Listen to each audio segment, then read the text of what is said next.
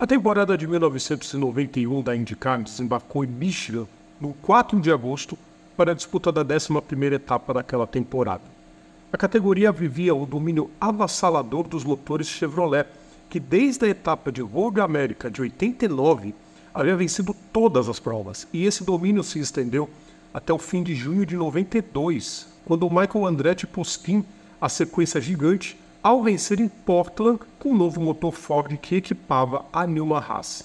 Bom, voltando a 91, a temporada vinha num certo equilíbrio entre Andretti, com quatro vitórias, e Bob Rahal, que havia vencido apenas uma, mas tinha uma regularidade absurda de presença no pódio, oito até então, e liderava o campeonato.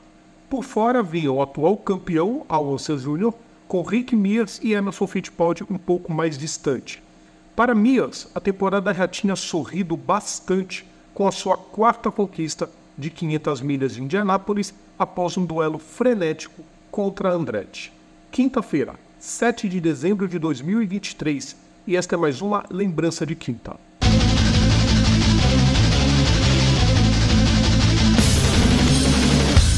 Salve a todos os nossos ouvintes, salve a todos os nossos seguidores, sejam todas e todos bem-vindos. Eu sou o Rodrigo Vilela, hoje é dia de TBT, hoje é dia de lembrança de quinta, dia de lembrar mais um momento clássico das pistas. Antes de começar, o pedido de sempre, deixem o like nos nossos vídeos, compartilhem nosso conteúdo, inscrevam-se no nosso canal e ativem as notificações, isso ajuda muito a gente. Andretti vinha de um voo compressor em Toronto, onde ele havia feito a pole, melhor volta e liderado todas as 103 voltas, algo bastante raro na categoria de monopostos estadunidense. O resultado fez o piloto chegar aos 116 pontos e se aproximar de Hall, que liderava com 139. Em meio às declarações pesadas do jornalista Robin Miller a respeito de quem tinha permissão para alugar motores às equipes e alguns vetos puramente políticos, dizendo que era, abre aspas, uma vergonha para kart e para o automobilismo, fecha aspas, pilotos e equipes chegaram ao Super Speedway de Michigan e suas duas velozes e desafiadoras milhas, pois desde aqueles tempos o piso da pista já não era um primor de regularidade. Emerson começou os treinos sendo mais veloz, mas Mias, que era um assombro em ovais rápidos, deixou claro que viria para brigar por mais uma vitória no ano.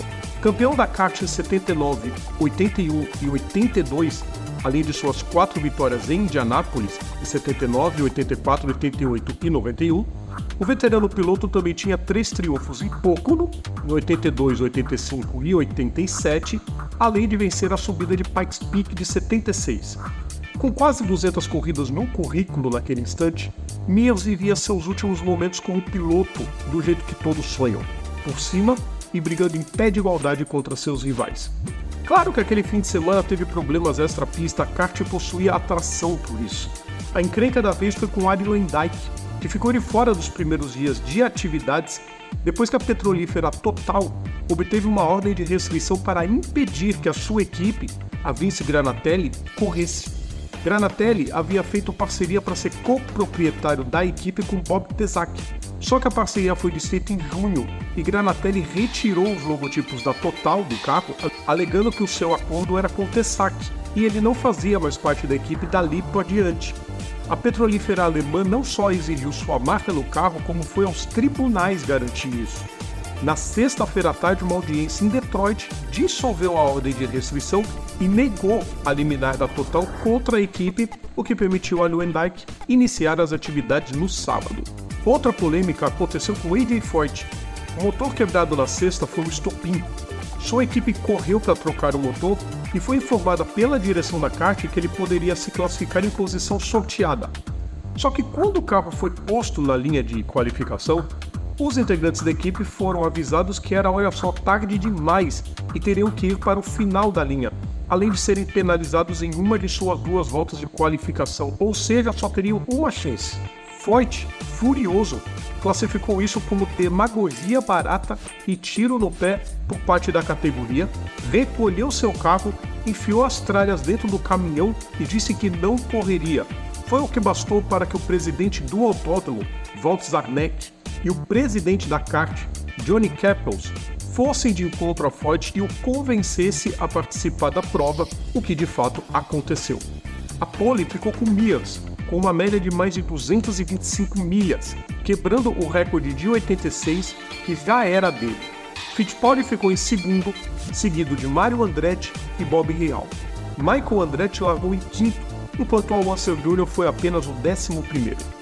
Um total de 21 carros alinhou para a corrida, o menor número de carros em uma corrida de 500 milhas desde, acreditem, a Indy 500 de 1916. O público pelo menos respondeu à altura. Foram 50 mil espectadores, recorde da pista, embora bem longe dos mais de 90 mil que a NASCAR havia posto na mesma pista dois meses antes. Pela primeira vez, a prova de Michigan começou com os carros alinhados em filas de dois no grid, em vez de três, Emerson Fittipaldi liderou a primeira volta, mas foi ultrapassado por Mario e Michael Andretti na reta final da segunda volta. Depois de todos os perrengues judiciais e de largar em vigésimo, Ario Dyke subiu para o oitavo após duas voltas. Paul Trace, em sua corrida de estreia pela Penske, saiu do traçado na curva 4 e bateu forte na terceira volta.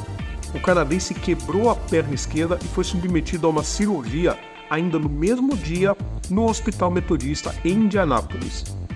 Na relargada, Michael tirou a vantagem de seu pai, que ponteava a prova. Pouco depois, na volta 14, a amarela voltou quando John Andretti ficou lento demais na reta final. Quando a corrida foi retomada três voltas depois, Rick Mears assumiu a liderança. Aí foi a vez de Emerson Fittipaldi bater da curva 3 e sair da corrida na volta 23 praticamente zerando suas chances de título. A relargada foi na volta 34 e Alonso Jr. assumiu a liderança. Por lá ficou durante 17 voltas. Michael Andretti retomou a dianteira e construiu uma vantagem considerável. Entre as voltas 53 e 132, Andretti liderou todas elas, exceto três. A sexta entrada do Pace Car veio na volta 125, quando o motor Scott Goodyear explodiu e ele ficou parado na pista. No reinício, Ario Lendyke pulou para a dianteira pela primeira vez. Dez voltas depois, outro motor estourava, o de Michael Andretti, esse com dimensão bem diferente na tabela. Luendyke continuou a liderar, com exceção de três voltas durante os pitstops com bandeira verde. Na volta 183 foi a vez de Bob Rahal ser vítima de mais um motor quebrado, o que mantinha a disputa pelo campeonato quase inalterada. O reinício foi na volta 190 e Aaron Dyke saltou na relargada e ultrapassou Joe Andretti, que era retardatário, antes que a bandeira verde fosse agitada. Uma luz de advertência na pista tinha sido danificada por destroços na batida de Tracy, impossibilitando que o neerlandês soubesse a hora certa de acelerar. Ele recebeu o stop and go e foi para o fim do pelotão, enquanto Mears, líder, ampliou ainda mais sua vantagem sobre Mario Andretti. Lewandijk se recuperou brilhantemente e já era o terceiro quando mais um motor, o de Ed Shiver, explodia na volta 230.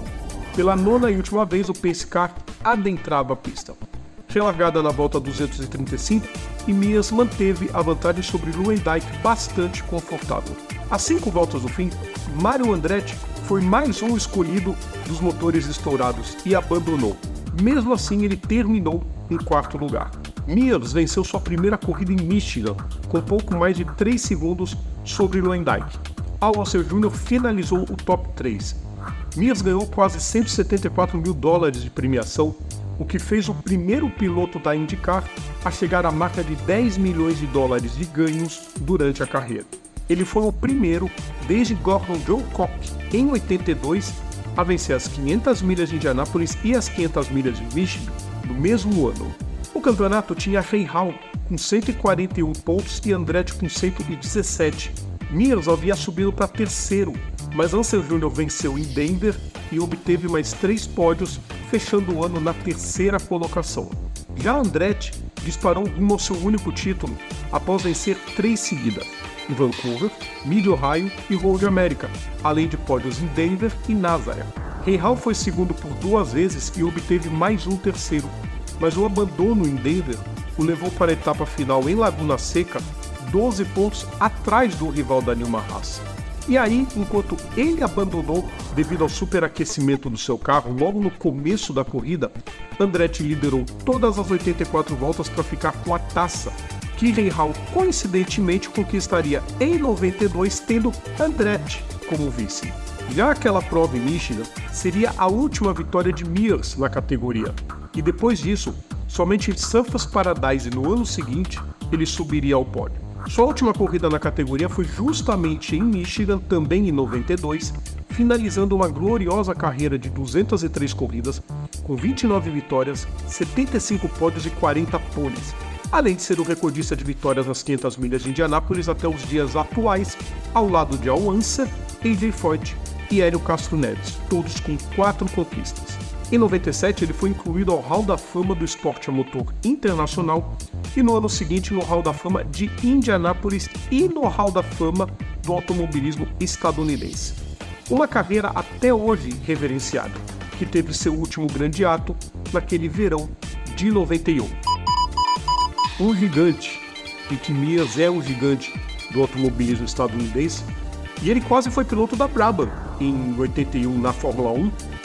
Ele chegou a testar o carro da, da equipe que já era chefiada pelo Bernie Eccleston e esteve muito perto de ser o companheiro de equipe do Nelson Piquet naquele, naquele, naquela temporada. Acabou não dando certo e ele fez história nos Estados Unidos, fez história na Índia do mesmo jeito.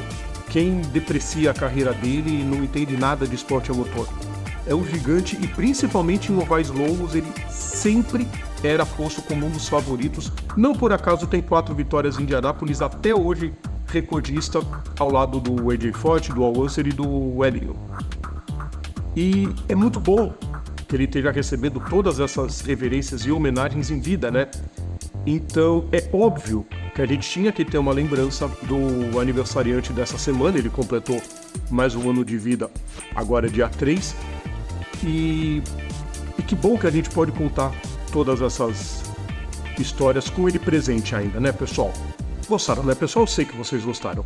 Na semana que vem é dia de personagem, é semana de personagem, então a lembrança de quinta só daqui a duas semanas.